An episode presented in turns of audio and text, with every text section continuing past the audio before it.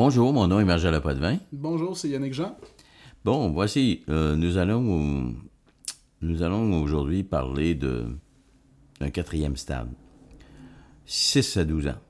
Le précédent, 3 à 6 ans, le stade des Édipiens, si vous vous rappelez. Donc, 6 à 12 ans, chez Erickson, on appelle ça le stade de latence, où, euh, pour moi, c'est une troisième forme d'altérité. J'ai déjà employé le mot altérité. On coupe le cordon à la naissance, première forme d'altérité phase édipienne à 3 ans, deuxième forme d'altérité. On a une relation avec quelqu'un d'autre, de l'autre sexe. À 6 ans, troisième forme d'altérité. Pourquoi? Pour moi, tout le moins. Et là, on sort de la maison. On sort de la cour. On prend l'autobus scolaire, des fois. Et là, on va avoir affaire à un, une autre forme d'autorité à l'école, hein, la prématernelle, la maternelle. Donc aujourd'hui, ça varie un peu. Avant, on commençait à 6 ans, rappelez-vous. Voyez-vous, déjà à ce stage-là, on commence à, ce stade-là, on commence déjà à avoir un impact différent. Là. Avant, on commençait à l'école à 6 ans. Mais là, aujourd'hui, ça commence de bonne heure, 4 ans et demi, la maternelle. Mais bon, disons, vous entrez dans une, à l'école primaire à 6 ans. Là, euh, il va y avoir d'autres. Euh, une autre forme d'autorité, là, que parentale. D'autres enfants aussi. D'autres enfants. Ça veut dire que là, on va aller tester nos forces, nos habiletés. On va, moi, j'aime bien le mot, on va se coltailler avec nos pères. OK? Il est-tu mieux que moi? Il est-tu pire que moi? Je suis-tu pire que lui? Je suis-tu un tweet? Je suis-tu ci? Je suis-tu ça? Hein, vous connaissez tout le langage des, des jeunes, là. Se mesurer, finalement. Oui, exactement. On va se mesurer par rapport aux autres. Donc, imaginez que... Moi, c'est pour ça que je l'appelle pré-socialisation. OK? Pré-socialisation, dans le sens que la vraie socialisation va arriver à l'adolescence. C'est là que ça va arriver, là, parce que là, on va échanger nos corps, OK? Donc, avec l'adolescence, ça va être une grosse affaire. On va quitter le milieu, on se prépare à quitter le milieu parental. La reproduction va avoir un impact important. On le sait pas. Mais le fait de se reproduire, les menstruations pour la fille, pour le gars, bon, ça a un impact important sur toute la question de la temporalité, OK, et de la mort. Donc, si on reste dans ce stade-là, à 6 ans, pré-socialisation, on va à l'école. Imaginons que quelqu'un, un jeune, une fille ou un garçon, déjà le stade confiance-méfiance, rappelez-vous, le premier stade qu'on a vu, a laissé des doutes. La personne n'a euh, pas confiance en elle, ok, à cause de certaines expériences qu'on a déjà citées.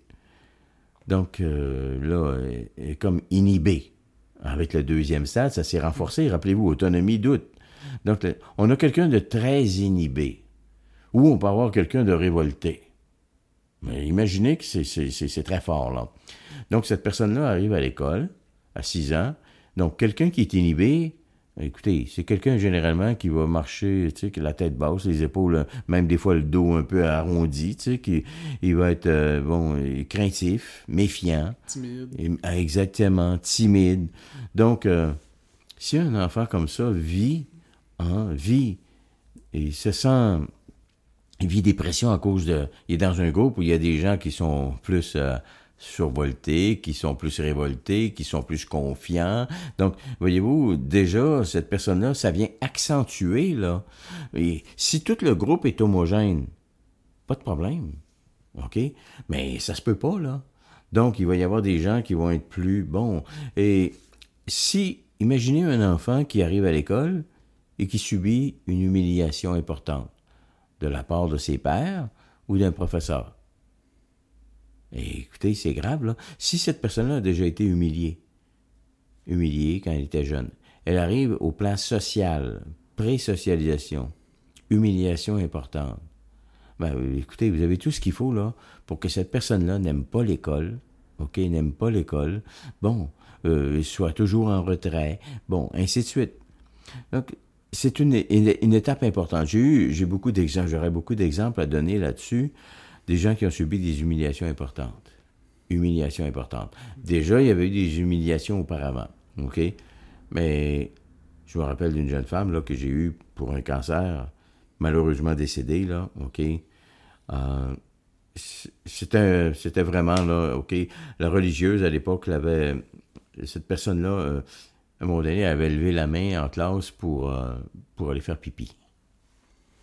Et la religieuse avait refusé. Tu bon, retiens-toi, puis. Euh, et là, faites pipi dans ses pantalons. Mais là, elle pouvait pas, elle n'a pas été dîner chez elle. Là, elle était là pour la journée, elle repartait à 4 heures à la fin de la journée. On est dans, dans une autre époque. Bon. Et elle a, elle a passé toute l'heure du midi. Elle est partie à 4 heures. Elle a passé la journée dans son pipi. La honte, l'odeur. OK? Et il y avait eu d'autres humiliations auparavant. Il y a eu celle-là. Il y en a eu une autre à 11 ans. OK? À 11 ans, euh, qui est venue comme accentuer encore toute cette humiliation-là. Hein? Donc, et il y en a eu une autre à 50 ans. OK? À 50 ans, elle a eu une humiliation. Son mari était mort, ça faisait 10 ans. Elle a connu un gars. Au bout de trois mois, quand il a fait le tour, hein, il abandonne là comme un, torchon sale, là. OK? Et cette femme-là a développé un cancer du rectum. OK? Et première entrevue que j'ai eue avec, je me rappelle, elle disait, j'ai dit, faites-vous un lien entre votre maladie et la peine d'amour que l'humiliation que vous venez de vivre. Et là, elle dit oui. Elle dit, c'est comme toutes les humiliations de ma vie, y compris celle-là que je viens de vous raconter. Hein? Elle dit, et là, je me suis dit, euh, bon, je me, je me, disais que ce gars-là, euh, il me fera, il me fera, il n'y a plus personne qui va me faire chier. C'est ça qu'elle a dit, textuellement. Okay. me faire sentir comme de la merde. Oui, exactement. OK? Et j'ai dit, écoutez, c'est pas parce que vous aurez plus de rectum qu'il vous fera plus chier. OK? Donc, voyez-vous, euh, quand on ne peut pas changer le monde, c'est des parties d'une partie de notre corps. On peut, on peut changer notre, notre corps, notre environnement. Donc, l'humiliation, très important, OK, à l'école. Donc, c'est un moment privilégié où on va tester nos forces, nos habilités, et ça nous prépare, ça vient valider. C'est pour ça que, voyez-vous, 0 à 6 ans, c'est la troisième forme d'altérité, hein? Ça vient, altérité, rappelez-vous, ce qui est autre. Donc, ça vient valider toutes, déjà les acquis qui sont là. Je commence à les, à les, hein, à les valider, là, socialement, là. Et si ça se passe mal, donc, euh, voyez-vous, on, le voit, il peut y avoir du taxage, il y a toutes sortes de choses qui se passent à l'école. Donc, euh, effectivement, l'intimidation, le taxage. Donc, c'est une étape importante, une étape importante suffisante pour que j'ai eu des j'ai eu des patients qui sont venus me voir, des gens, euh, surtout des gars là, ok, qui avaient été intimidés fortement et qui non, dit non, moi l'école là, c'est non vraiment pas là, c'est pas euh, c'est pas mon bag, non, c'est ça pas c'est pas comme ça que va se passer dans la vie et des gens qui ont pas poussé loin et qui, qui ont arrêté très tôt, ok, mais qui ont fait des qui ont, qui ont quand même développé des, des voyez-vous. Euh, mon point de vue à moi, c'est pas tout le monde qui, est dû pour aller à l'université. Aujourd'hui, on voudrait que tout le monde aille, mais c'est pour mon point de vue, c'est que c'est pas tout le monde qui est fait pour ça. Il y a des gens qui sont plus pratiques. Ok, la praxis pour eux autres, c'est important. Là. Ok, la dextérité, des gens qui vont être des bons mécaniciens, des bons électriciens, des bons. Ça prend du monde pour changer hein, l'huile de nos autos dans les garages, là, pour travailler chez Walmart, pour acheter nos produits de consommation. Donc, euh, euh, si vous avez un bac ou une maîtrise à l'université, c'est peu probable. Vous allez subir si vous devez aller travailler chez Walmart, vous allez avoir plus de frustration que de contentement. On s'entend? Donc, il y a des gens qui sont, qui vont suivre ça, mais qui vont tirer quand même profit de ces expériences-là, qui vont, qui vont se spécialiser dans des, dans des métiers hein, quelconque, là. mais souvent les gens que j'ai rencontrés, c'est des gens qui souvent ont subi des humiliations profondes. Et la question que je, une chose qui m'intrigue beaucoup, euh, ben, pas qui m'intrigue, mais que j'ai constaté beaucoup là, c'est que ces gens-là, par contre, par contre, quand euh, je leur pose la question, dans, quand je fais l'analyse du récit de vie des personnes, euh, je dis, euh, votre plus grand regret, vous, dans votre vie, ok, c'est quoi? Et vous savez, souvent, ça ressort, c'est pas avoir été plus longtemps à l'école. Et souvent, il y a toujours un lien que je fais. Oui, des fois, c'est la motivation parentale.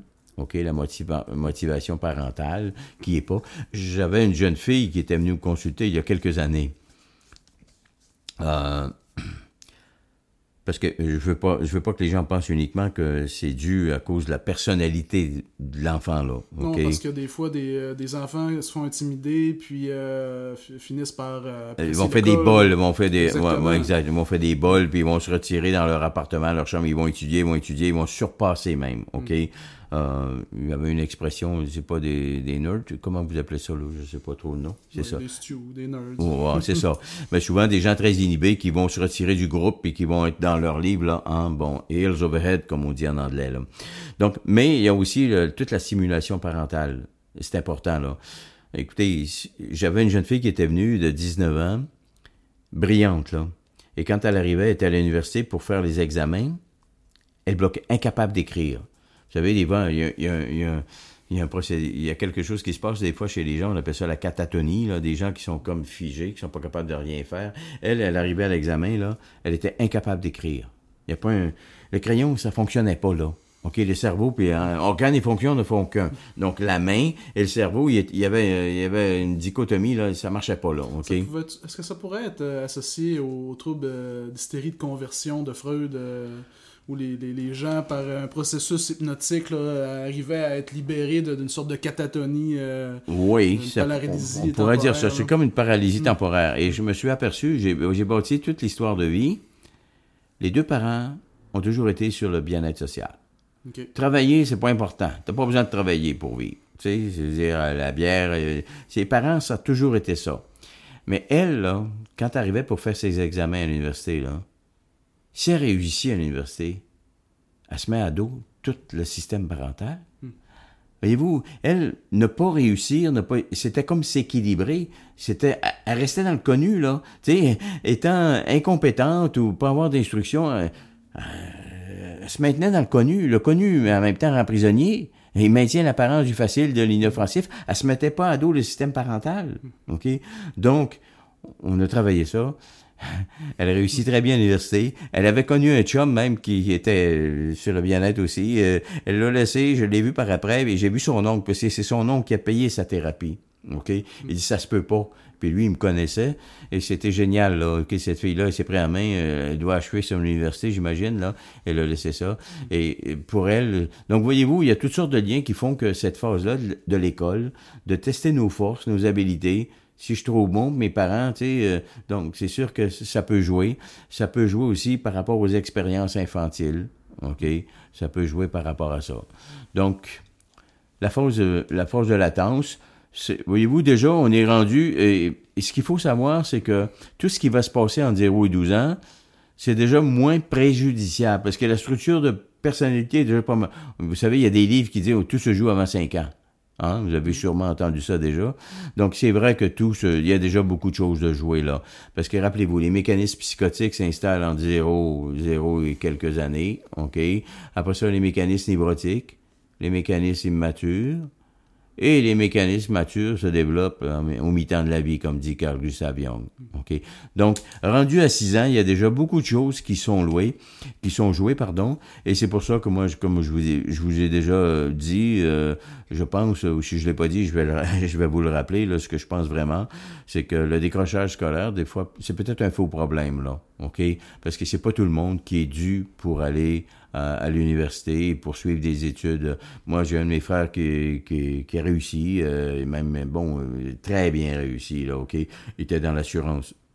Il a arrêté l'école à 11 ans, je me rappelle, mon père, mon frère a dû se sauver de la maison. Et mon père était en colère. Il, avait, il avait arrêté l'école, puis euh, il, avait, il était parti à New York. euh, bon, c'était fou. Et il était dans l'assurance et il a très bien réussi. Ma sœur a très bien réussi aussi. Elle a fait bon, je pense une année ou deux au cégep, elle n'a même pas complété. Euh, elle a travaillé dans le Nord, euh, OK, à Labrador Cité, euh, dans des commerces. Et et mon beau-frère, j'ai un de mes beaux-frères, moi, qui a une neuvième année, qui a eu un- une, grosse compagnie de camions, là, OK, avec toujours 14, 15 employés. Euh, donc, on pourrait s'entretenir longtemps sur toute la période de scolarité, de 6 à 12 ans. On teste nos forces, nos habilités. Si quelqu'un déjà se sent pas rationnellement à la hauteur, ben, peut-être que pratiquement il va être très bon. On pourrait avoir un très bon, un très, très important débat là-dessus, là, OK. Mais il y a déjà, dites-vous, il y a déjà beaucoup de choses de jouer. Et peut-être en terminant, les professeurs qu'on va rencontrer, vous savez, ce qu'on dit, ce qui est, ce qui est, pas- ce qui est pas traumatisant euh, pour un enfant, là, c'est pas tellement les événements qu'il vit, là, OK? C'est les personnes qui sont là. OK? Si un enfant vit des drames, des choses importantes, là, un père meurt d'un accident d'auto, les parents. Si autour de lui, il y a des personnes signifiantes, OK? Très signifiante.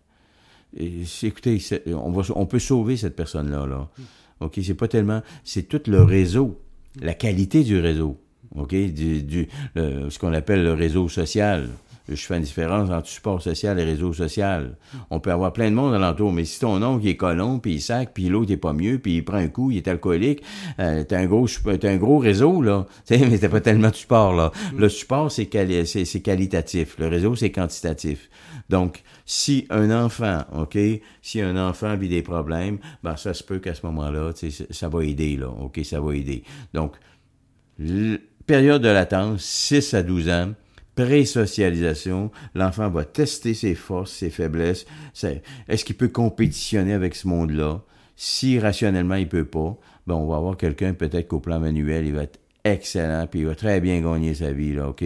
Et rappelez-vous, j'avais déjà, j'ai fait une formation à l'Université Laval, un certificat en administration avant mes études, puis euh, j'avais lu un livre, euh, un livre américain qui disait, euh, où on donnait des statistiques et je pense que c'était 80-90% des entreprises à succès aux États-Unis, dans le temps, tout le moins, c'était des gens qui avaient une onzième année. Hmm. Vous savez, les gens qui ont des maîtrises là, ou des doctorats, ils vont avoir la tête pleine de faut faire des études de marché, il faut faire des études de marché. Ah, tu sais, si tu fais des études de marché, ah, ça marchera pas, pas. Mais les gens qui ont pas ça, là, qui ont une euh, qui ont peut-être une onzième année ou un secondaire 5, ces gens-là vont se lancer. Hey, ça va marcher, mon affaire. Hein? Euh, bon, euh, tu sais, Einstein disait, je pense, la détermination, hein, la, motivation, la détermination, tu sais, c'est plus fort que le savoir. Hmm. Mais moi, je dis, tu sais, la motivation peut être plus forte que le savoir, mais la détermination, des gens qui sont déterminés, c'est plus fort que la motivation, là. Hmm. OK? Donc, ces gens-là peuvent être très déterminés. Et c'est à 6 ans, il y a déjà beaucoup de choses de jouer. Donc, troisième forme d'altérité qui nous prépare pour la quatrième forme d'altérité, la puberté. On va échanger nos corps. On va en parler la prochaine fois. OK?